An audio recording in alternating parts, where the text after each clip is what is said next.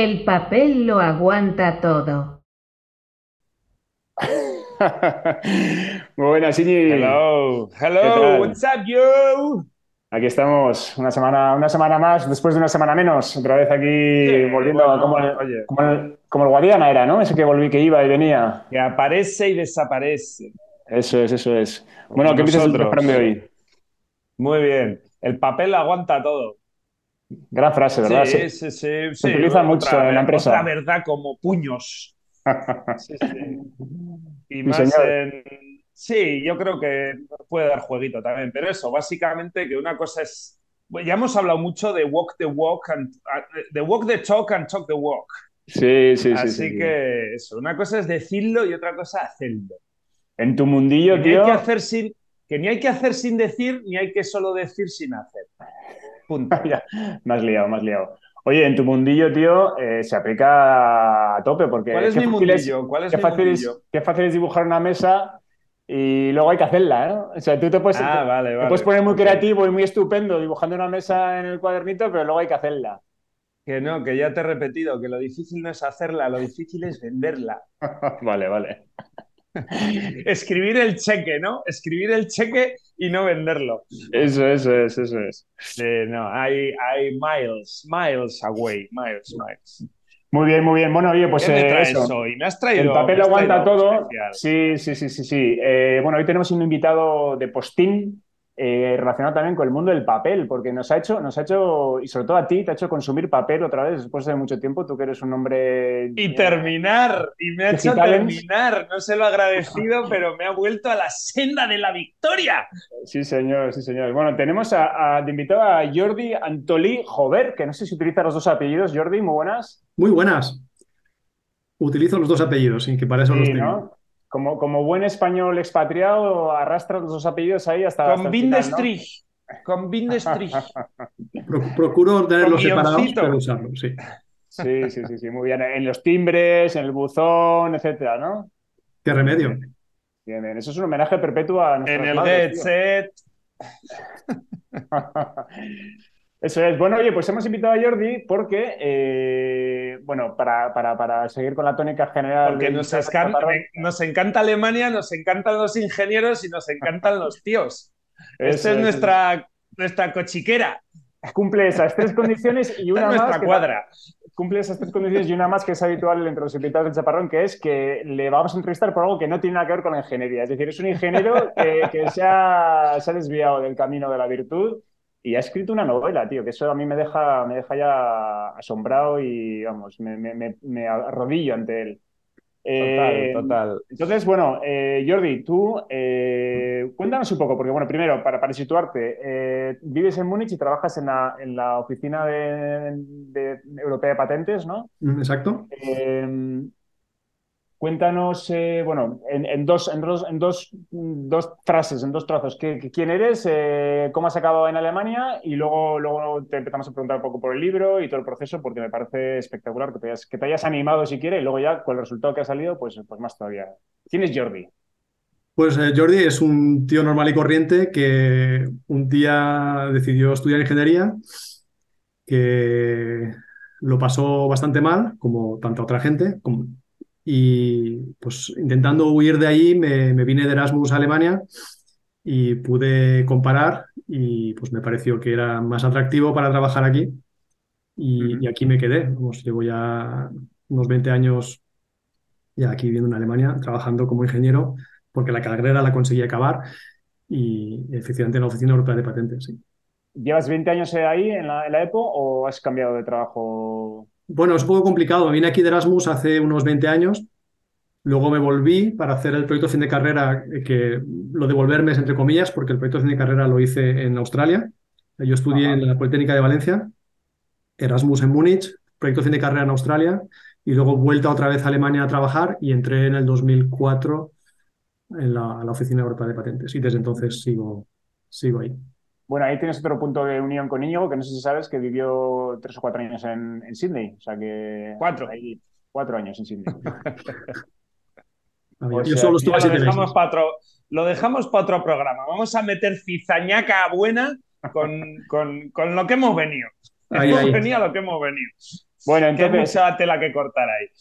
Eso es, eso es. Vamos a ver, eh, llega un momento en que, bueno, tú tienes, tú tienes ahí eh, dentro de ti, ¿no? Como una historia que quieres contar eh, y, te lanzas a ello. Eh, yo cuando leí el libro, bueno, va- vamos a dar un par de datos. El libro se llama Suspendido, lo has eh, autoeditado, digamos, a través de la plataforma que tiene Amazon, ¿no? Para, para la autoedición. Exacto. Y cualquiera que quiera lo puede comprar a través de Amazon, eh, es, es fácil de encontrar en Internet y bueno, pues está bien distribuido, digamos, y digamos eh, que has conseguido tu primer objetivo que es contar algo al mundo, ¿no? O sea, tú tenías algo dentro que querías sacar y que querías compartir con, con, con, con, la gente ahí fuera, ¿no? Sí, sí. La, la- la idea poco viene de, de una serie de, de- de traumas, o sea, que se podría casi decir un, un politraumatismo, nunca mejor dicho, Eh, y es el hecho de que, de que yo tenía vocación de, ingeniero, ¿no? Yo quería estudiar ingeniería, es lo que me, me- me atraía, yo destacaba en ciencias en el instituto y pensaba que yo valía para ello. Y claro, el, el trauma mayor es eh, encontrarte con un sistema tan absurdamente duro y injusto y, y absurdo, en mi opinión. Y luego, claro, eh, una vez que eso uno lo asume como que, bueno, pues así son las cosas y esto es lo que hay, luego me vine aquí de Erasmus y me di cuenta que, que eso no era así en todas partes. O sea, había sitios en los que los profesores querían que los alumnos aprendieran de verdad y que luego los exámenes preguntaban lo que habían dado en clase, cosa que para mí era nueva. Y, y claro, pues eh, eso ya relativiza un poco la, la visión de la situación y cuando luego pasan los años y te enteras de que, de que las cosas han cambiado en la universidad, de que en España ya no es así, no es como eran, que ahora los alumnos tienen derechos y cosas por el estilo, que antes eran inimaginables, pues claro, eh, dices, bueno, entonces yo eh, he estado en el lugar equivocado en el momento eh, equivocado, ¿no? Porque esto lo, he hecho todo mal, porque... y eso, pues comentándolo un día con un amigo que pasó por las mismas situaciones que yo, me dijo una frase que, refiriéndose a aquello, que me marcó, que fue, algún día eh, nadie creerá que aquello ocurrió. Y esa frase fue un poco el, el detonante, como diciendo, o sea, encima de que hemos pasado por todo esto, esto se va, el tiempo lo está borrando y algún día ya se olvidará y, y nadie creerá que aquello fue así, que, que aquello existió, ¿no? Y entonces pensé, esto hay que contarlo, esto hay que contarlo, o sea, esto no se puede olvidar. Hay que dejar una huella, aunque sea a un nivel muy modesto, pero esto hay que contarlo. Y, eso fue un poco el- el- lo que me animó a, a lanzarme a, a contarlo. Muy bien, porque, porque tú lo que querías contar es tu experiencia personal, digamos, y, y el sistema que te pareció que era exageradamente duro y en cierta ma- manera equivocado, ¿no? Porque luego seguramente habrás visto que todo aquello no era necesario para luego eh, formar buenos ingenieros y buenos profesionales que habrás visto eh, a, a- patadas en, en, en Múnich, ¿no? De diferentes eh, sitios y con diferentes sistemas de educación, ¿no? Totalmente. En mi trabajo estoy, eh, trabajo con, todos los días con gente de toda Europa, ingenieros todos también, y muchos de ellos no han pasado ni por la, la décima parte de lo que hemos pasado nosotros y saben bastante de todo también. O sea, no, no me considero ni, ni soy más listo ni sé más que ellos, ¿no?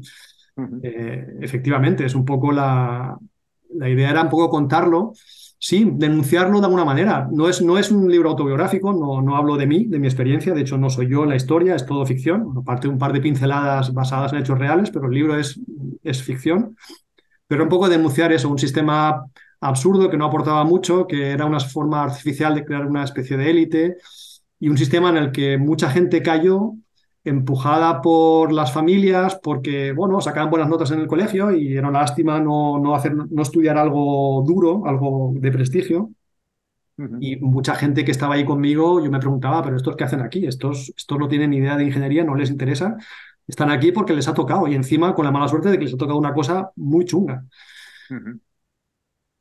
Muy bien, o sea que, o sea que eh, digamos que hay una especie de denuncia como, como, como fondo o como base, digamos, como motivación base para escribir el libro, pero luego real- realmente eh, Íñigo y hemos leído el libro y a mí lo que me parece es que eh, vas mucho más allá, porque como dices, es una ficción que además eh, refleja muy bien no solo, digamos, el ambiente universitario, sino la sociedad española de los 90, lo que es la amistad, digamos, entre jóvenes en aquella época, ¿no? En la que no había ni, no, no es que no hubiera móviles, que no había ni ordenadores, ni internet, o sea, todo era muy distinto y tú nos haces una, eh, una inmersión, ¿no? La verdad es que es un- te, transportas totalmente a, aquellos años y lo haces con mucho humor, con mucha sensibilidad, eh, la verdad es que eh, muy bien escrito porque se lee el tirón, con lo cual la parte de denuncia está ahí, pero has conseguido algo que va mucho más allá y no es nada fácil. Primero, me interesa también saber cómo, cómo te enfrentas al reto, al pedazo de reto de escribir una novela. O sea, tú te sientas un día delante de una hoja en blanco y X semanas o meses después has sacado un novelón de, no sé si son 200 y pico páginas. Eso es para quitarse el sombrero, ¿no? O sea, ¿cómo, cómo no, no, te agobiaste? ¿Lo viste como factible desde el primer momento? ¿Cómo, bueno, la, proceso? La, la, cosa está en que una vez que ya, que ya te lanzas un poco, que tienes esa energía, esa, esa decisión de decir, bueno, esto hay que contarlo. Em, yo no tengo ninguna experiencia escribiendo libros, no, no he escrito nunca antes. Eh, de hecho, se me daba bastante mal eh, la lengua en, en, el instituto, o sea, yo no destacaba precisamente en comentario de texto ni en lengua. Sin embargo, era como una especie de necesidad. Y, claro, al, sentarte a escribir, la única manera, por lo menos para mí, de, conseguir escribir algo era mentalmente situarme en esa época que yo he vivido empezar a recordar en detalle cómo era, ¿no? Y ponerse en el lugar del personaje, porque para situar un poco a los oyentes, el libro está contado en primera persona y es un chaval de unos 20 años que está en segundo año de carrera y entonces cuenta un poco cómo le va. Y claro, para poder contarlo hay que meterse en su lugar. Y evidentemente, a pesar de que la idea original era una denuncia de, un sistema que ha desaparecido por suerte, pero eh, en realidad es imposible, eh, digamos, contar esa experiencia sin ir más allá y también contar otras cosas que ocurren a esa edad. Es decir, que la, la vida de un chaval de 20 años no consiste solo en estudiar e intentar aprobar. Hay muchas más cosas. Es una época de la vida muy compleja en la que pasan muchas cosas, donde uno tiene muchas dudas, muchas inseguridades, donde uno descubre también cosas. Y, esa era un poco la idea. Entonces, un poco se me fue un poco de las manos ¿no? toda la historia. Y al final amplié y conté mucho más de lo que originalmente había previsto. Pero efectivamente, es un agobio escribir, pero es un lujo también, porque yo no vivo de ello. Entonces, cuando he estado sin inspiración, cuando no he sabido dónde seguir, lo he dejado durante meses incluso, pero simplemente... Jordi? Eh, he tardado desde que empecé hasta que terminé más de cuatro años. Pero escribía cuando me daba la gana, cuando me apetecía, cuando me salía algo. Y, sí, como el crimen ya estaba ahí, ¿no? Y ya estaba prescrito de todas formas. De todas maneras, y como más no le dije nunca nada a nadie, así que de todas maneras no tenía presión de la gente, oye, ¿y tu libro? Que yo no dije nada, así, y ya está. Y poco a poco, pues eso, pero eso sí, mentalmente siempre situándome en aquella época, o sea, un poco viviendo en paralelo esa especie de, historia mentalmente para, para ser capaz luego de transcribirla. Claro, claro. A mí me, parece increíble, tío. Bueno, eso, y me, uno aquí a la conversación, eh, eso, eh, y empatizo al 200% porque, porque, vamos, leer el libro, la verdad es que ha sido, eh, refrescante por, por, por, no, por no ser muy horterilla, pero la verdad es que eh, eso, pues con sentimientos encontrados, ¿no? Eh, primero me sorprende mucho eso. Eh, yo creía que lo habías escrito, pues coño, pues te apetecía, o sea, no, no me había dado cuenta que realmente lo habías escrito, digamos, por terapia, o sea, porque lo tenías que, que, escribir. Totalmente. Y me parece genial y realmente me parece una manera muy original de, emprender, ¿no? Eh, aquí hablamos mucho de emprender. Oye, pues eso, en el fondo tiene que haber una fuerza poderosa, ¿no? Que te anime a, emprender, sea vocación, sea, sea rechazo, ¿no? Pues oye, te han echado, no te queda otro remedio, emprendes. Y en este caso eso, tío, que una rabia hay contenida, tío, un, un, un algo hay que había dentro, tío, que lo hayas canalizado a escribir una novela, eh, me parece la hostia. Eh, eso, me parece innovador, me parece genial. Eh, y luego eso, tío, eh, que no, lo que me parece también muy guapo es eso, que no te hayas quedado solo en el mero hecho, que ya, ya le daremos palos ahora al por qué ese, por qué era así la universidad, quién cojones estaba al mando, qué puta pregunta se había hecho, cuál era el puto objetivo, por qué iban todas las escuelas de ingenieros de España al unísono, eso ya, ya, lo, ya lo trituraremos un poco más adelante, ¿vale? Pero eso, me parece acojonante también eso, las otras dos, eh, los otros dos relatos que hay ahí embebidos, ¿no? Eh, eso, el de la primera independencia de tu vida, ¿no? Eso, pues... Eh, Exacto. eso, pues que, algo que, que, probablemente sí tenían que haberte enseñado en la escuela y cómo eso precisamente no te lo enseñaron, ¿no? Y te pegas ese hostiazo con la vida, o sea, que no, que no estaba solo mal la universidad, también estaba mal el tema de gestionar tu progresiva independencia, ¿no? La sociedad en los 90 era una puta, era un puto caos, eh, ya por esas dos cosas, ¿no? Eh, y luego sí, eso... Eh, no, de hecho, de hecho sí. ese tema de la independencia es curioso porque, claro, el personaje principal de la novela, que puede ser cualquiera de nosotros, está metido en, en, una, en una situación, está estudiando una carrera y sufriendo unas cosas que, que, está obligado a sufrir porque no tiene independencia económica, porque se debe a sus padres. Ni económica debe... ni funcional. O sea, ni funcional. Sí. No sabe freír un huevo, no sabe. Bueno, eso tampoco no, no, no, no necesariamente él, pero su entorno en general claramente sufre de, sufre de ese mismo mal de, de, coño, comer una barra de pan con mayonesa. O sea, qué puta mierda. qué real y qué mierda es esa, ¿no? Eh... Sí, sí. Sí, sí. Y eso, a mí, la, la, el, y la tercera cosilla esa, tío, me, me ha encantado eh, el mensajito ese también de trasfondo, ¿no? De, de, tu, de, las elecciones en tu vida, ¿no? De esa toma de elecciones, ese equilibrio eh, entre lo que tienes que hacer y lo que quieres hacer, ¿no? También está ahí embebido en el código de, de la novela, ¿no? Eh, es una constante, o sea, ¿qué tendría que hacer y qué hago? ¿Y qué acabo haciendo? Eh, son tres es... temas muy, muy, muy bonitos, eh, bien, muy bien encauzados en la novela. Yo, yo también es... te felicito. Sí, porque va todo un poco en línea con lo que dices, ¿no? Porque es, es una época en la que en la que hay que tomar decisiones que son muy importantes, que pueden tener eh, repercusiones a largo plazo importantes, y es en la época en la que menos margen tienes, al fin y al cabo, porque dices, ahora que es cuando yo tendría que decidir, y no puedo decidir sí. porque no tengo independencia económica, porque dependo de mis padres, porque hay una presión social que es una cosa un poco que en el libro también quería denunciar, ¿no? Y porque, no sé, y porque, de... y, porque hasta, y porque es nuevo para mí esto de tomar decisiones críticas. Sí, sí, aparte, claro, no sé, no sé tomarlas, porque yo no sé qué es lo que quiero. O sea, yo he estado toda la vida en mi casa, me ha ido todo muy bien, de repente me, me lanzan, al, me, echan, me echan al ruedo eh, a patadas, me veo ahí lidiando con situaciones difíciles y sé que es importante, sé que debería hacer algo, pero no sé qué. Y además no tengo medios para tomar decisiones, porque ¿quién de nosotros, de, estando fuera estudiando, eh, con los padres pagándote los estudios porque no quedaba otra, porque trabajar no podías, eh. no había trabajo y además había que estudiar para septiembre. Eh, decir a los padres, no, no, no, yo quiero hacer otra cosa, no, yo quiero tomar mi decisión, quiero ser libre. ¿Qué libertad ni qué historias? Na nadie lo era. Sí, ¿no? como los alemanes, ¿no? Como los am americanos. Voy a tomar un año, un gap year, ¿no? Sí. Voy, a, voy, a, tomar un año de, de, de experiencias. Sí, sí, sí, sí. Qué espejismo, ¿no? En la España de los 90. Wow, yo, gente que lo hizo así, conozco yo. Sí, ¿verdad? Que se tomaron un año sabático para, para madurar, para reflexionar, que estuvieron viajando por Australia o por Sudamérica, por su cuenta, sí, sí. En Alemania hay muchos, pero aquí, pero en España no. Sí, sí.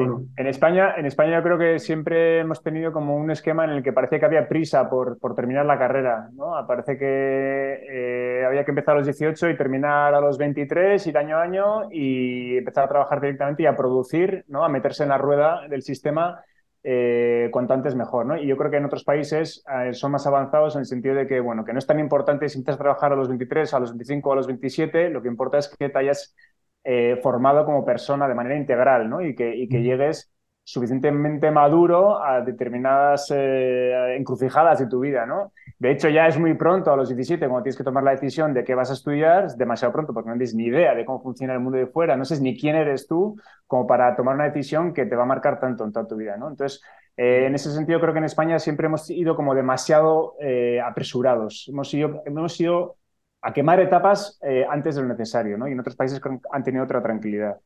Bueno, una, una eso cosa... es que, Asier, yo creo que no es solo el tema de, de, la cultura, es la pescadilla que se mueve, que se muerde la cola. Jordi ha dicho muy bien eso, lo de la independencia económica. Sí. Es que para poder estar en la tesitura de tomar esa decisión, necesitas ciertas herramientas o medios. Y claro, si el sistema no te facilita o, o prácticamente te deniega tener acceso a, a esos medios, ¿no? Un trabajo juvenil, por ejemplo, ¿no? Para poder financiarte un año de tal, es que es todo, todo, todo mal. Sí, sí, pero no es todo a contracorriente. Sí, más que el sistema es la propia sociedad, ¿no? Que la sociedad. Sí, bueno, el sistema no. Éramos una sociedad, como sí, sí, entorno, sociedad, entorno. Sí, una sociedad un poco retrasada, ¿no? Que todavía salíamos del franquismo y todavía pensábamos eh, en, en- en clave, no sé, de la posguerra. Supervivencia. Sí, había- también ha habido siempre mucho paro, ¿no? Y eso también influye. La- el miedo al paro, yo creo que esto lo hemos mamado todos de pequeños, ¿no? El, el miedo al paro. Y entonces, eh, como hay tanto paro, hay que intentar eh, ser de los mejores, estudiar la carrera mm, con mejor, en la mejor universidad para intentar tener más posibilidades de no acabar en el paro. O sea, yo creo que es un poco también la- el miedo que había, ¿no? Este confort económico que uno encuentra en Alemania, está, ese optim- optimismo Claro.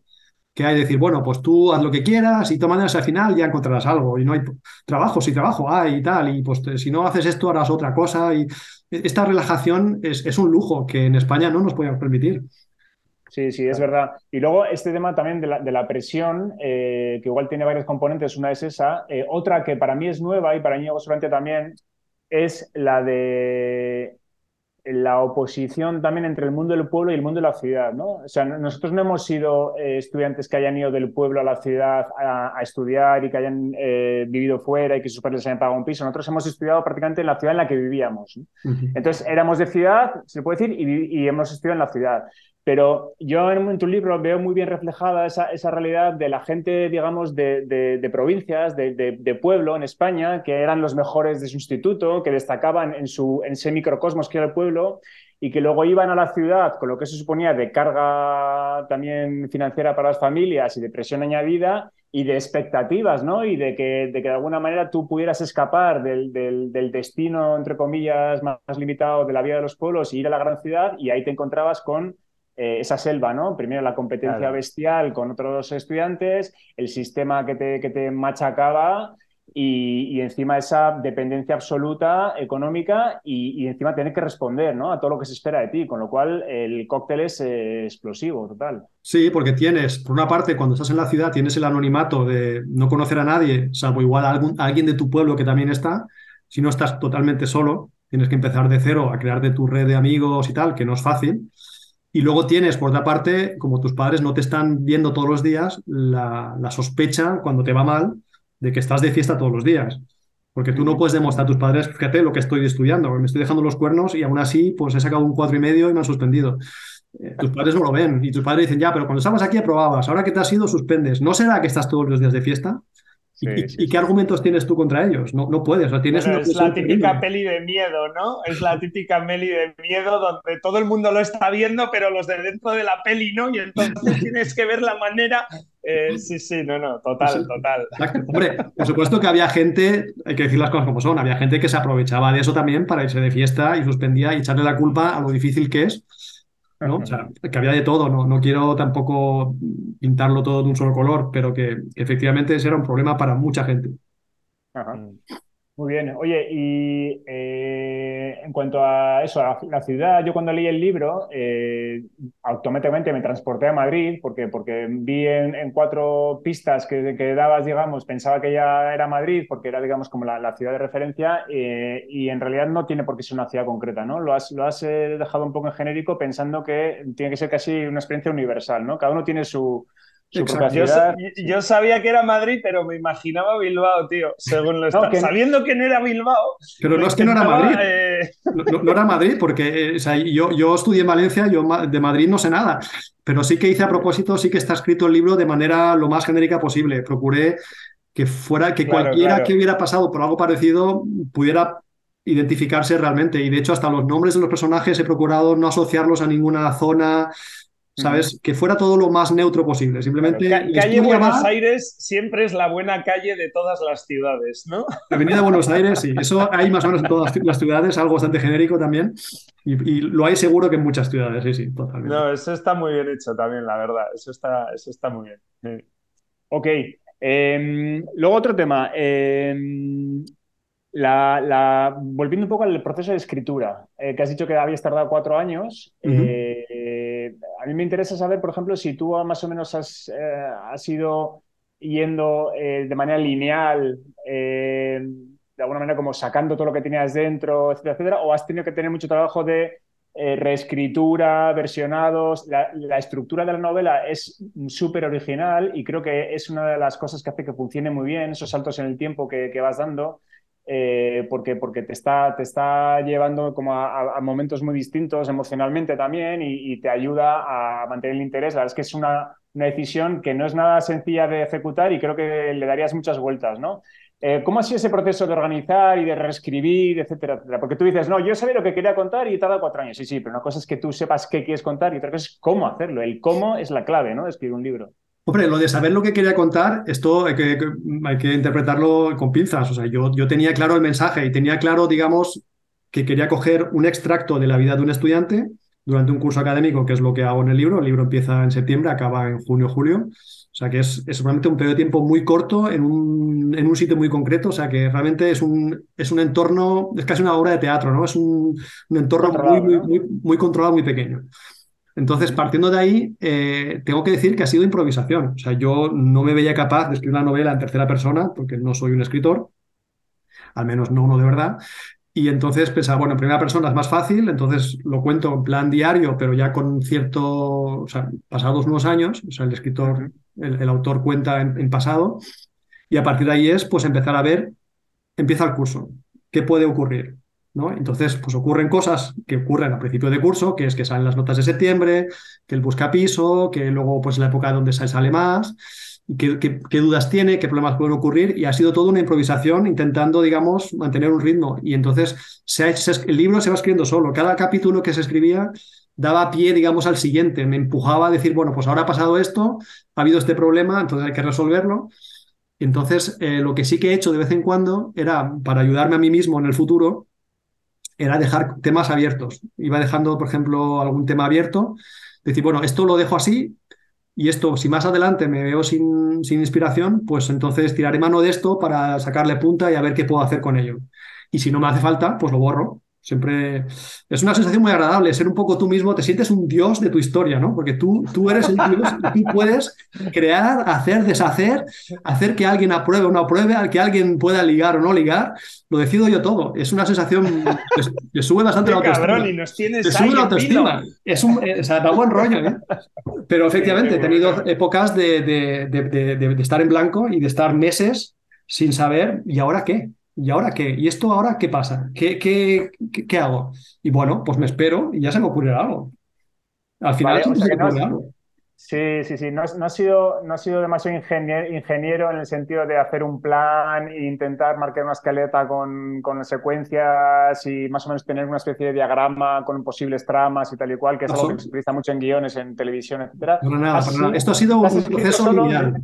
Un proceso lineal de, hacer el n y ya veremos el n más uno qué tal sale. Pero... Vale, pero dentro de esa linealidad sí que luego has tenido que jugar con la estructura. Luego, de alguna manera, has, eh, mm, troceado esa linealidad y la has barajado para que te saliera una estructura un poco más eh, aleatoria, ¿no? De, esos saltos en el tiempo. ¿O cómo, cómo lo has ido haciendo? Es que los saltos en el tiempo son necesarios. Si tú empiezas la historia en septiembre, contando en primera persona, evidentemente hay falta de información. El contexto, eh, hay que saber este chico de dónde sale, qué, ha pasado anteriormente.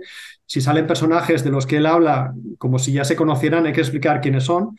Entonces, la única manera que se me ocurría era hacer flashbacks de vez en cuando para, para un poco ver. Entonces, claro, si haces un flashback, tienes que ver qué es lo que cuentas en ese flashback en función de lo que has contado ya un poco. Entonces, estás siempre haciendo un bucle. Eso sí que requiere, evidentemente, estructura. O sea, digamos que, que dentro de esa estructura lineal, cada capítulo sí que estaba pensado un poco y evidentemente luego pues están los clásicos de hacerte una lista con los personajes, de qué aspecto tiene cada uno, de qué estudia cada uno, para no, no caer en, en contradicciones. ¿Leíste un tutorial en el YouTube de cómo se escribe un libro? Para nada. Quería que fuera mi obra, mi y, de hecho por eso ni siquiera he intentado buscarme una editorial, porque las, las, editoriales me consta que pues se meten un poco en tu historia y te hacen hacer algunos cambios para que sea más comercial o para que sea más políticamente correcto o lo que sea. O aunque sea, pues que si este nombre no nos gusta, poner al personaje otro nombre. Y yo como quería que fuera, como es mi libro, es mi historia, y de todas maneras no pienso eh, vivir de ello, digo, voy a hacer lo que me da la real gana. Y si no os gusta, pues no os gusta, no os lo leáis y ya está. Yo escribo mi libro. Pero yo ya he soltado ahí el, Exactamente. si, si, crees que lo puedes hacer mejor que yo, escribe tu otro y comparamos. Oye, y lo más importante, tío, ¿te ha servido? ¿Has, cumplido su objetivo el libro? O sea, eso, claro, yo no me había preparado esta pregunta porque no sabía la motivación para escribir el, libro, pero te ha ayudado. Yo es que he contado muchas veces aquí en el programa, he hablado mucho de mi... Eh, vamos, lo hemos pasado un poco por encima, no le hemos metido mucha cizaña a la escuela, pero yo sí he dicho unas cuantas veces eh, que tengo sueños recurrentes todavía con con la uni, eh, pues con que me despierto y todavía tengo dos asignaturas de cuarto y todavía tengo que ir al tablón de anuncios, pero bueno, en el fondo es siempre como en un tonillo ya está superado, ¿no? Ya no me afecta la vida, eh, pues porque ya tengo un trabajo, ya tengo una vida y real, pero, pero como que no me acabo de, como que no acabo de cortar la cuerdita del todo, ¿no?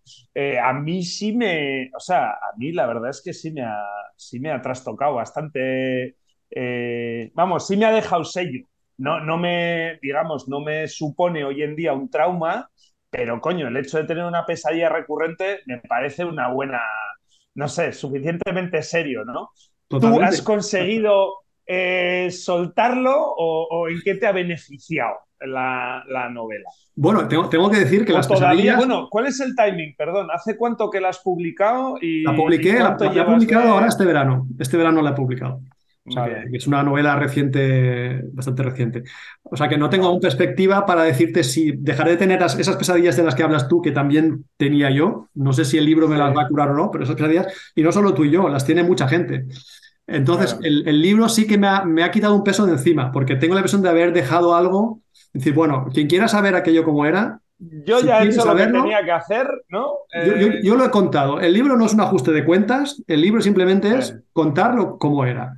Eh, simplemente. Lo que sí que me ha ayudado es eso, a ponerme en contacto con mucha gente, entre otras vosotros. Ah, que lo mismo que todos me han dicho, ah, es que es verdad, es que era así y tal, y es que Madrid era así, es que Bilbao era así, es que en Sevilla era así, es que en Zaragoza era así, eh, tal, que, es verdad, que todo así. O sea, realmente es especie de, de hermandad, que es una especie de hermandad entre traumatizados de decir, sí, sí, sí, efectivamente. Y hay gente que ha, que ha leído el libro con vosotros, que le ha encantado y que, ha disfrutado el libro y le ha traído recuerdos, algunos mejores que otros. Pero tengo, tengo amigos o compañeros de trabajo que me han dicho, mira, tu libro no me lo he podido leer porque me ha retraído a esa época de la que tengo tan malos recuerdos que, que, de verdad tenía borrada, ¿no? Y, no puedo, no puedo. O sea, es, es, que es tal cual como era aquello y no quiero volver a vivirlo. O sea, no quiero. Lo cual para mí es un halago, ¿no? Porque digo, bueno, pues señal de que el libro realmente te transporta, te guste o no, pero con la diferencia de que ahora puedes elegir si quieres que te transporte o no. O sea, si, claro. si no quieres, pues no lo leas, pero sí, es un poco la, la idea. Y, efectivamente, el hecho de que la gente me diga esto era así, pues significa que el libro no está desacertado, al menos en lo que es su aspecto histórico, por decirlo de alguna manera. Así. Sí, sí, totalmente. Ok. Em, una, una, cosa que a mí también me, me interesa mogollón es el tema de la la, mm, la parte romántica. Coño, espera, espera, espera, espera, pero habíamos dejado ahí el tema caliente. ¿Nos vamos a organizar y denunciamos a alguien o esto cómo, esto cómo se hace? O sea, nos hemos alineado, estamos todos echando fuego por la boca, estamos on fire. Eh, ¿A quién hay que denunciar? ¿Quién va a ir al trullo por eh, eh, esto realmente. El, que rodar cabezas. El, libro, yo creo que para hacerlo de una manera más moderna, el libro da pie a, una, a un movimiento Me Too, pero de, de traumatizados. O sea, yo creo que es eso, ¿no? De gente que se una y, Lo del Congreso, esto, ¿no? Lo de agolparnos a las puertas del Congreso o, de la, no sé, la, el catedrático de... Hay un catedrático español eh, de ingeniería. Se, han jubilado ya todos. Yo creo que están todos ya en, residencias. Ya, ya, no quedan de esos. Espero. Cabrones. Espero.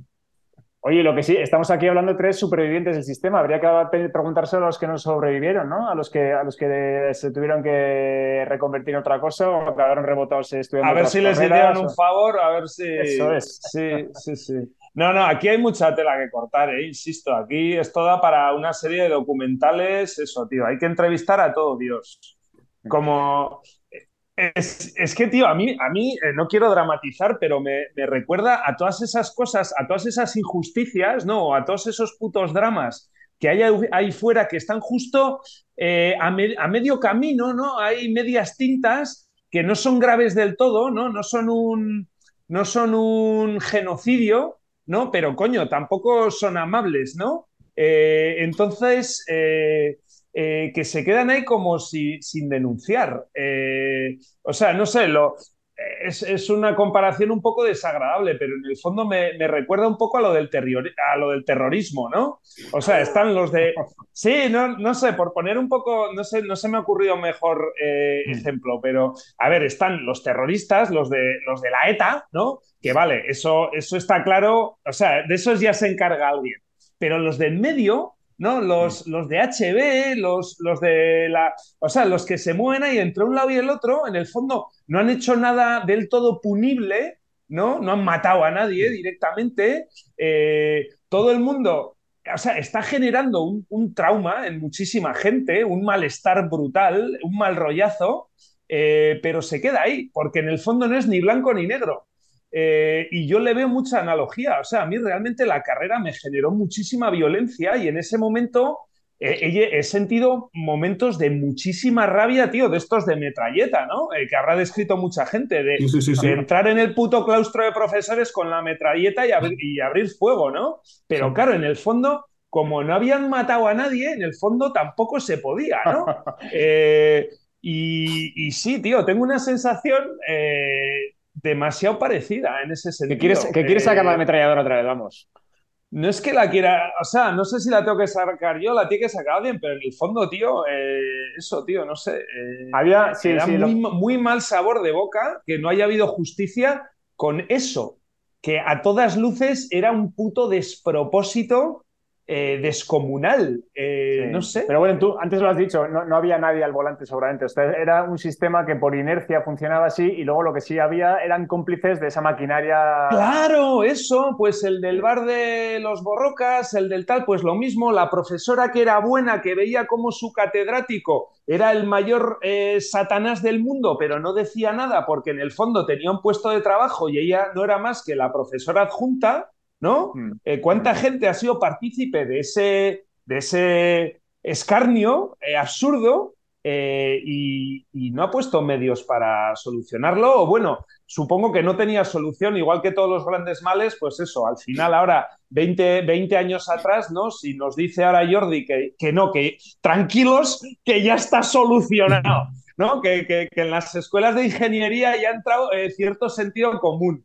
Eh, pues vale, me quedo más tranquilo, pero, pero, pero no sé. No sé. Es que, es que el maltrato psicológico es muy difícil de cuantificar, ese es el problema. Entonces, ellos tenían su criterio que era, aquí hay unos exámenes, si apruebas... no había criterio, ese es el problema. O sea, si alguien hubiera hecho la pregunta de, oye, eh, eso, ¿cuál es el objetivo? ¿No? O sea, vamos a hacer un plan que genere superhombres. Eh, no, allí no había plan. O sea, que yo no era un plan, ni mucho menos. Era eso, que, pues a ver, yo sí que creo, yo sí que, creo que había un plan. ¿eh? De hecho, eh, nosotros estudiamos con el plan de estudios, creo que era del 66 oficialmente, y el objetivo de, ese sistema era eh, filtrar. Era, por un lado, filtrar para que solo accedieran al mercado laboral, digamos, los que hubieran superado una serie de obstáculos, y por otro lado, educar, pero no en, la, en el conocimiento, sino educar seguramente en la capacidad para la disciplina. Sí, que no, que no dejan de ser dos cosas que pues igual te pueden venir puta mierda ¿eh? plan. vale, o sea, si te consuelas porque había plan, vale, bien, había plan, guay, pero menuda puta mierda plan, ¿no? o sea.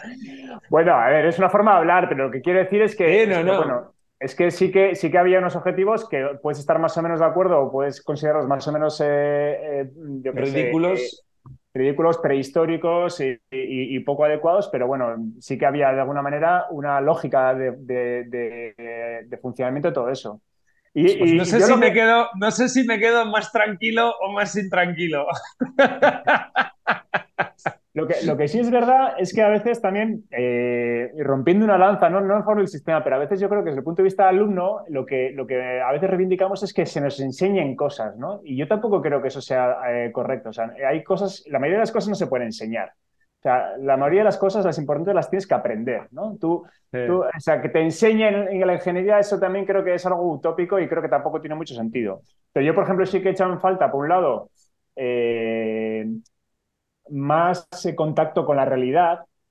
Yo en la escuela he echado en falta pues, más, más laboratorio, más, más, más tocar máquinas, más tocar empresa, eh, cosas un poco que no fuera el, el, ladrillaco de, ecuaciones diferenciales o de, teoría de la física cuántica o lo que fuera, ¿no? Eh, y por otro lado también, eh, pues un poco más de, de, humanismo o humanidad, vamos a decir, un poco más de humanidad en el sentido de que, de que no fuera un sistema tan anónimo en el que no fuera, en el que, en el que solo eras un número y en el que nadie te conocía y en el que no había ni, ni, medio trato con el profesor, ¿no? Son esas dos cosas las que yo creo que más he echado en falta. Eh, el resto, joder, pues es que tampoco puedes esperar que... Me pones, me pones a huevo la, frase con la que iba a haber empezado yo si no hubieras eh, tú. El papel lo aguanta todo. Yo, yo la frase introductoria que había pensado es matar moscas a cañonazos. Como perfecto ejemplo de lo que es la, de lo que había sido la, ese pequeño, ese pequeño eh, en el fondo es por tu bien, ¿no? De la carrera, ¿no? No, no, si lo que persigue esto es, es forjar. Eh, si, hemos conseguido forjar un, tío resiliente, ¿no? Como se dice ahora, con esta puta mierda de plan, ¿no? Pues eso es matar moscas a cañonazos. O sea, hay mucho mejores maneras de, de conseguir eso.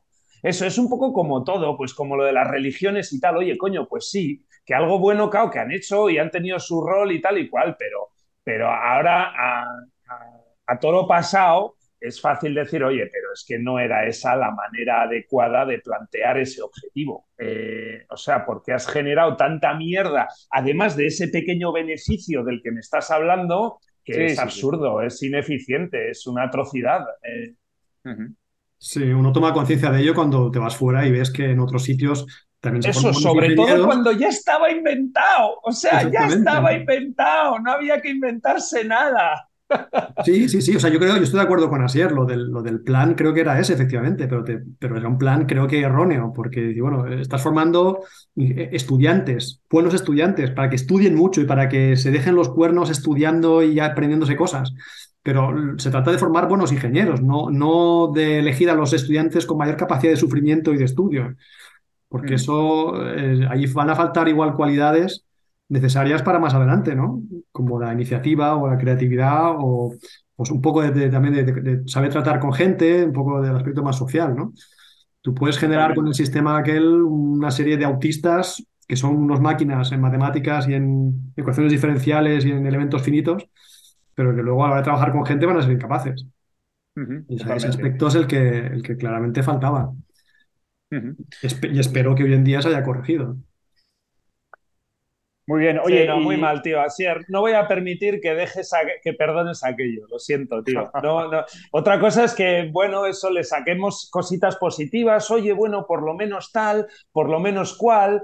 Pero aquello era una atrocidad como la copa de un pino. Era un, un eso, un mal gasto de energía, de medios, de, un jugar a los muñequitos con las personas que eso no puede estar justificado. No, niño, yo, condeno, condeno, condeno la Cale Borroca. Vale, eso, condena y luego entramos a matices. Bien, bien.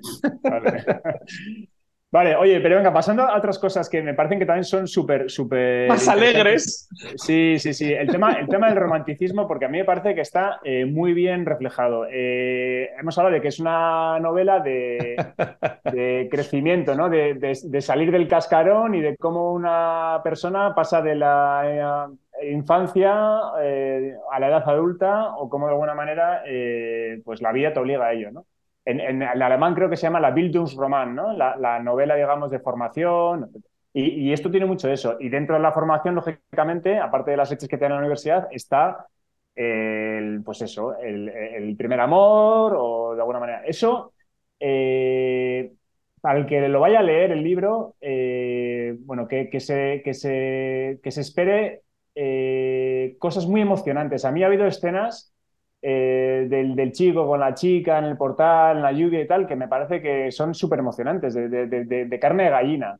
¿Cómo, cómo, cómo... No son de ingeniero, no son de ingeniero. totalmente, o sea, hay, una, hay, una, sensibilidad eh, bestial y, cómo lo has escrito me parece. Y luego una cosa que tiene mucho mérito y es que eh, no hay florituras en la escritura. O la escritura es muy, muy efectiva porque trasladas maravillosamente los sentimientos y las emociones y, los acontecimientos sin, sin, sin, sin, perderte ni en figuras retóricas ni en literatura, digamos, gratuita, ¿no? Todo está contado como tiene que contar, lo cual hace que llegue, creo que sin filtros y de una manera muy directa al, lector. Me parece que es una maravilla.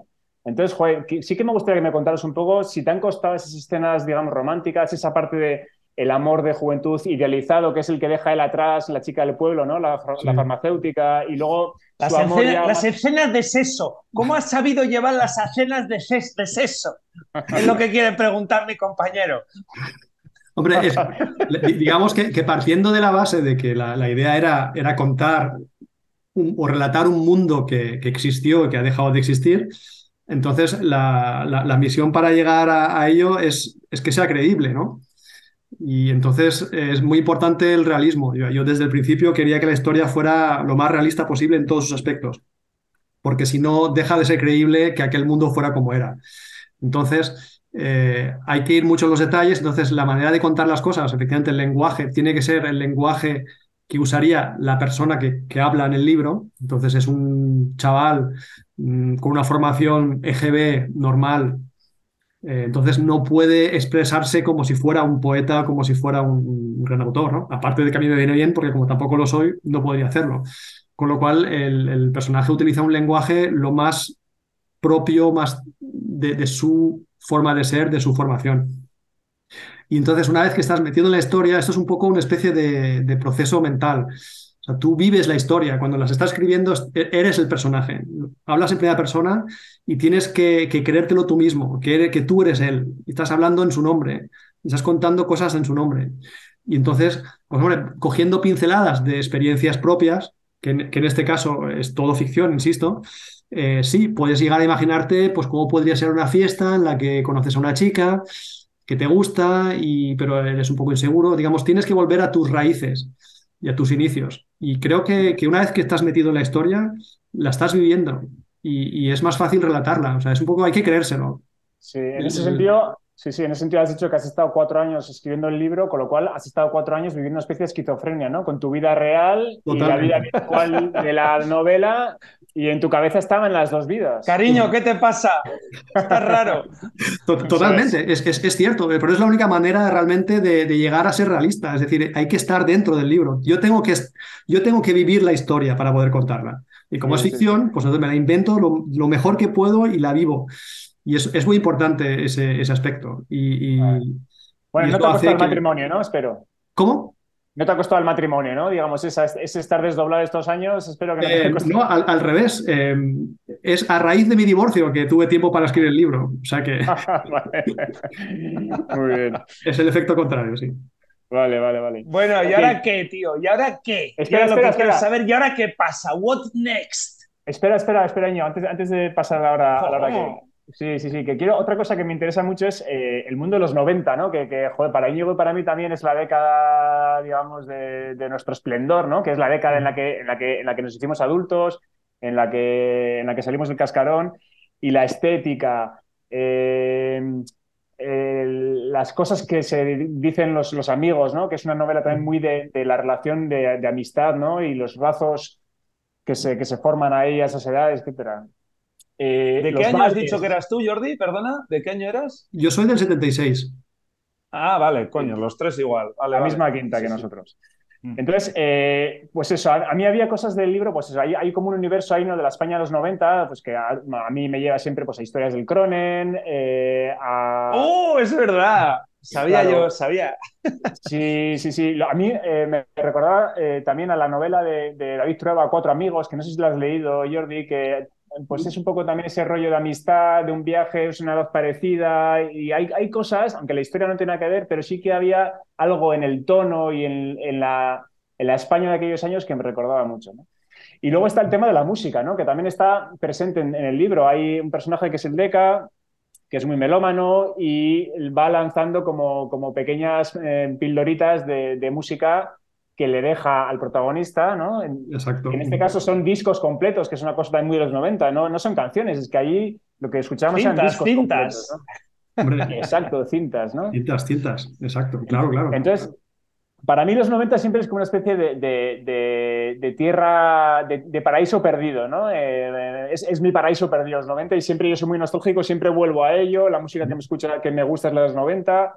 ¿A ti te pasa algo parecido? O sea, esa- esa- ese recrear los 90 también ha sido un placer para ti o cómo, cómo lo has vivido? eso? Totalmente, y de hecho para mí es más fácil porque yo el hecho de haberme ido de España eh, a principios de los 2000 y de haber vuelto solo de manera ocasional en vacaciones, pero no haber vuelto a vivir allí, yo mis recuerdos, mi, mi- o sea, la España que yo he conocido es esa, y es la que yo guardo en mente. Es decir, que yo cada vez que voy a España y me encuentro con cosas que son diferentes a los 90, siempre me llaman la atención. Pero digo, Sí, esto la qué tienes en raro. el congelador, ¿no? Exactamente, yo vivo un poco, sí, soy el emigrante un poco que vive con la, con la imagen de lo que dejó atrás. Entonces, claro, recrear esa España de los 90 para mí fue mucho más fácil, porque es la España que yo imagino.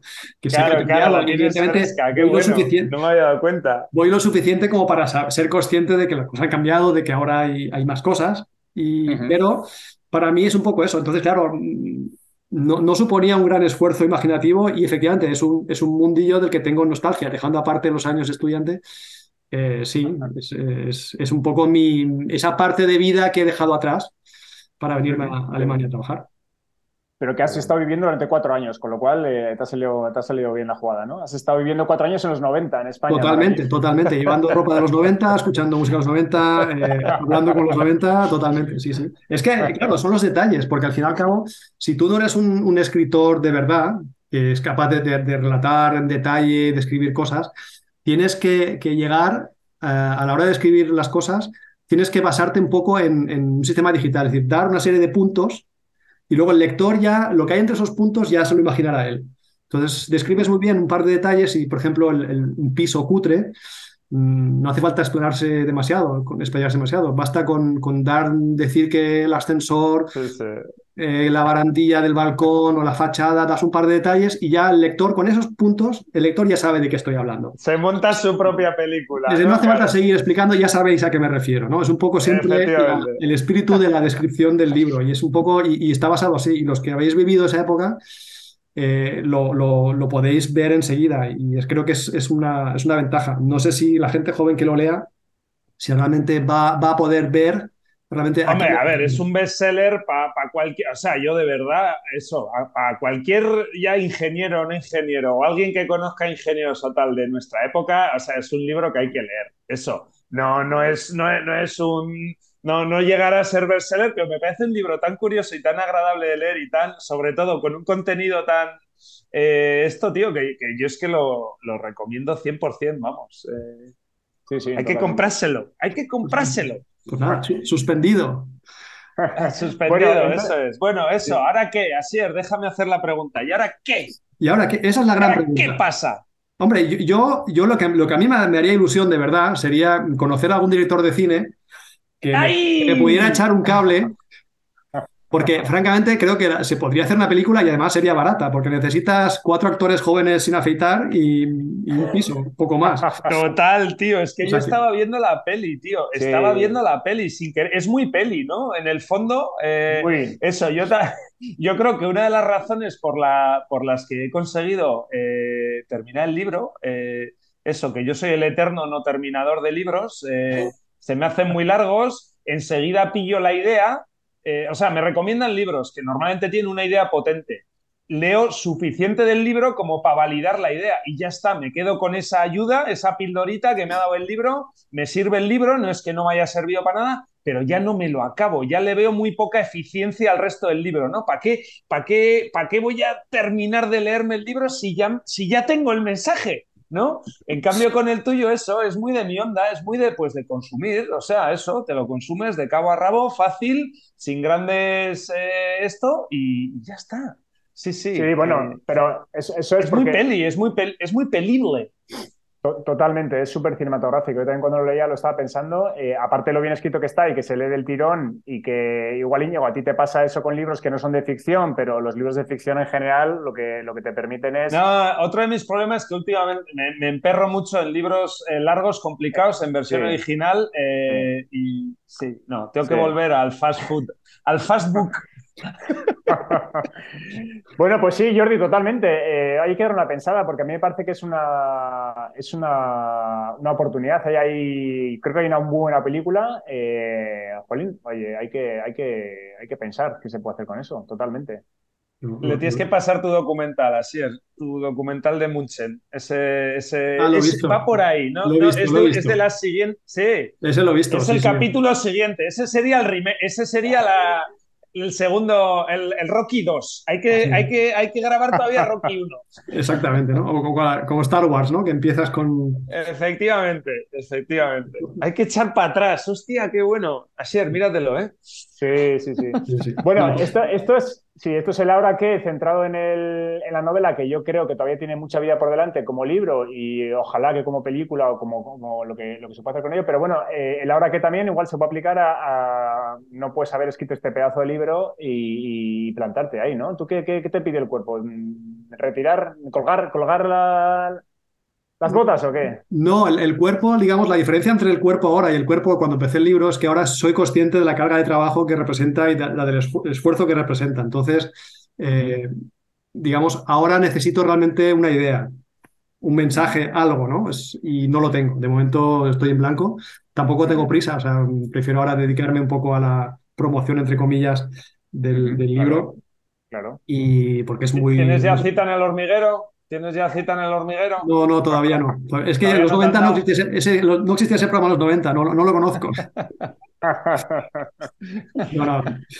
Y ya, bien, Bueno. si se me ocurriera una idea, digamos, y estuviera motivado, sí que me pondría a escribir, pero digamos, mm, siendo consciente de que, bueno, de que me viene encima un, un trabajo y, y es un sacrificio. Son muchas horas escribiendo, reescribiendo, corrigiendo, comprobando, adelante. Claro. Y, hostia, Jordi, más allá de escribir eso, porque yo lo primero que te he dicho, eh, eso me parece, eso lo veo como un acto de emprendimiento, eh, ¿no? O sea, has, has- has elegido el vehículo de escribir, pero en el fondo yo creo que te has tenido que demostrar a ti mismo no solo que sabes escribir o que has podido escribir un libro, sino que sabes hacer un proyecto, digamos, ¿no? O sea, sabes en cierta manera cambiar tu vida. No la has cambiado del todo, pero coño, eso, hacer, hacer algo gordo eh, durante un algo contundente de un- durante un periodo de tiempo, ¿no? ¿no? ¿No te has quitado un poco el miedito ese? Eh, ¿no? Hombre, que a es- veces eso, no, no estoy No hablando sé. solo de- de- del trabajo, pero sí en general, en genérico. ¿No te has quitado un poco el miedito a emprender, digamos? Hombre, es que esto, llamarlo emprender es un poco porque en realidad, ¿qué, riesgo corría yo emprendiendo esto? es. Ninguno. Es, un, es un riesgo cero. Es decir, esto me meto, me lanzo aquí, no se lo cuento a nadie y si luego no me gusta, pues eh, queda entre yo y yo, ¿no? Y nadie se entera. Bueno, emprender no es solo riesgo, emprender es, mucha, es la suma de muchas cosas. Eh, no sé, eso, tú igual no has, no has matado todos los palos, ¿no? Vale, tenías ahí la independencia económica y no tenías presión temporal, ¿no? Pero en el fondo eso también es un buen... eh, igual es algo que tendríamos que aprender, ¿no? Es, es otra manera de emprender. No sé, cada uno que vea, que vea cuál es, no sé. eh, Es que más que emprender, yo lo veo más, lo veo más como crear. O sea, para mí es, es más crear. Es, es decir, mm, mi trabajo no es creativo, necesito, soy una persona creativa, necesito hacer cosas. Eh, tampoco soy un artista, ni soy un gran músico, ni nada por el estilo, pero me gustaría crear algo.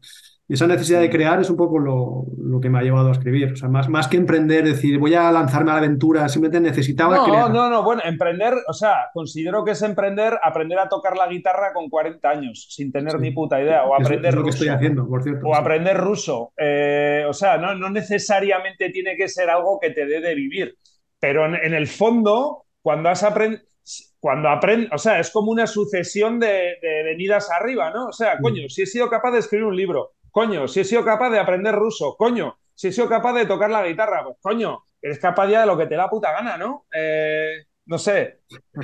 Depende de lo que, de lo que tú llames ser capaz de, o sea, porque esto, el, el- el ser capaz de escribir un libro, bien, pero ¿significa que soy un gran escritor? Pues no lo sé, eso no, tengo que decirlo yo. introspectivamente, o sea, Es- quitarse es- esos frenos, esos miedos que a veces nos ponemos, ¿no? De cara a hacer las cosas, a tomar esas decisiones también que salen en el libro, ¿no? Eh, eso, a cambiar a la carrera B en lugar de la carrera A, ¿no? Eso, en el fondo, pues, pues también puede ser, eh, también te entrenas a eso, ¿no? A tomar, a tomar decisiones potentes, ¿no? Igual la primera no fue entrenada, pero coño, se supone que cuantas más decisiones potentes tomas o hechos potentes haces, mejor lo haces, ¿no? Y menos te cuesta. Pues en ese sentido, si has cogido el propio ritmo de tu propio, de tu propio experimento.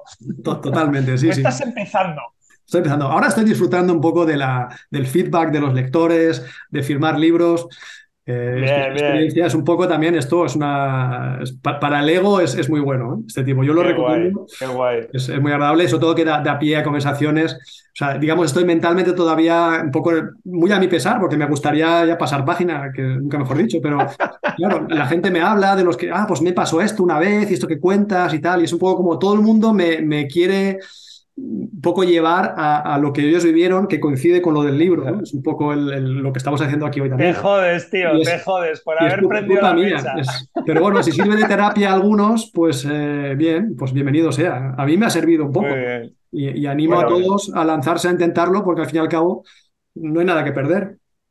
Luego está esa parte de de inversión de, cinco años o cuatro años de tu vida, ¿no? Que has dicho antes, no era, no era emprender porque no me arriesgaba nada, pero bueno, sí que has invertido mucho tiempo eh, y al final lo que, lo que queda, ¿no? Lo que has generado es algo que tiene mucho valor en sí mismo porque has, has, escrito un libro muy bueno que a mucha gente, para empezar, eh, le va a hacer pasar muy buenos ratos leyéndolo y encima, si con ese mensaje y con ese eh, esa historia que cuentas, pues alguno le remueve algunas cosas más profundas, pues, pues mm, ni te digo, pero es una sensación, entiendo que, bestial, ¿no? El decir, bueno, he invertido cuatro años en mi vida, pero esto que he creado y esto que he generado está aquí ya para siempre, ¿no? De alguna manera, y, esto, esto, esto aquí lo dejo, ¿no? Que antes has dicho al principio, ¿no? Que era una, un poco una cosa que quieres hacer, ¿no? Esto, por lo menos yo lo dejo escrito y sé que no se va a perder, ¿no? Exactamente, esa es la idea. Y es una sensación muy agradable. Además, aunque es extraño, después de tantos años viviendo un poco esta esquizofrenia de, vivir yo mi mundo paralelo con los personajes, ¿no? Y el, día que, el libro lo, publicas, pues que, se, que se libera, ¿no? Que sale que, lo dejas correr ya y que pierdes el control sobre la historia, ya no puedes ah, modificar la historia, cada uno te va a contar cómo lo ha leído, cómo lo ha interpretado. Para mí era un poco una, al principio era un poco una intrusión a mi intimidad, el, hecho de que la gente me hablara del Deca o de, o de Mario o de Gus, porque yo pensaba, son, parte de mí. es un poco, ¿cómo, te has enterado? ¿no? ¿Cómo sabes que, existen? Y, ha sido una, sensación muy, muy extraña, y, pero es muy bonito, efectivamente. Y es el hecho de, haber conectado con tanta gente que no conozco que ha vivido lo mismo que yo, ¿no? Y es un poco también una forma de ver que somos muchos los que hemos pasado por ahí, hemos pasado todos por lo mismo, algunos con más secuelas, otros con menos, y el libro nos conecta a todos, porque mm, me consta que no hay más libros que traten ese tema. Sí, sí, sí. Luego, mira, yo, yo me, me, identifico bastante con esa sensación, quizás por, por, por, contraste, porque yo que he estado un poco en el mundo del cine metido, el cine a veces es muy desagradecido en el sentido de que exige también una dedicación de muchos años, por ejemplo, para levantar una película. Hoy en día en España prácticamente, eh, desde que empiezas a escribir el guion hasta que consigues terminar la película, pues el, director medio tarda cinco años, más o menos por ponerlo el ciclo que has tardado tú en el libro. ¿no? Y hay muchas películas que con todo el esfuerzo que suponen de tiempo invertido, más dinero, etcétera, luego acaban estrenándose y casi casi medio de tapadillo, duran dos, dos meses eh, o dos semanas en el cine y ahí se acaba, ¿no? Y parece que eh, te queda una sensación como de vacío de decir, joder, eh, estoy hipotecando mi vida con un coste de oportunidad más bestial porque he dedicado cinco años a esto cuando podía haber dedicado a otra cosa que me hubiera rentado más y encima termino la película y no solo no tengo un buen feedback, sino que encima no se acuerda de ella, ¿no? Con lo cual, ese riesgo que tú decías, ese, ese riesgo sí que estaba ahí, ¿no? De que tú hubieras invertido mucho en lo personal y a nivel de tiempo, etcétera, y luego no hubiera salido nada eh, tan satisfactorio. Y en tu caso creo que la recompensa está siendo eh, muy buena, ¿no? Con lo cual, Sí, sí, sí, totalmente, totalmente. Yo, yo no tenía, digamos que también lo del, lo del riesgo, lo del éxito, es un poco también lo que tú esperas. Eh, tú haces una película, efectivamente, esperas una serie, un, éxito, porque pues cine funciona así.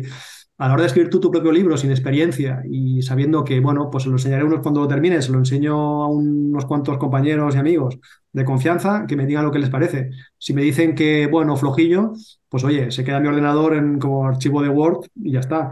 Y si dicen que bien, pues lo, lo, publico y lo que venga después, no sé qué esperar, no sé a partir de qué momento es un éxito eh, o no, no lo sé. O sea, y desde luego yo creo que esa frontera del éxito la he pasado porque está siendo muchísimo más de lo que yo me habría imaginado jamás. Eh, pero si hubiera sido menos, también me habría conformado. O sea, a lo mejor si hubiera vendido 10 libros, habría dicho, ah, pues qué bien, he vendido 10 libros, oye, qué guay. Mm, bien, no, sé, sí, sí. no, sé, Por tanto, es un poco las expectativas, sabía que las tenía muy bajas. Sea.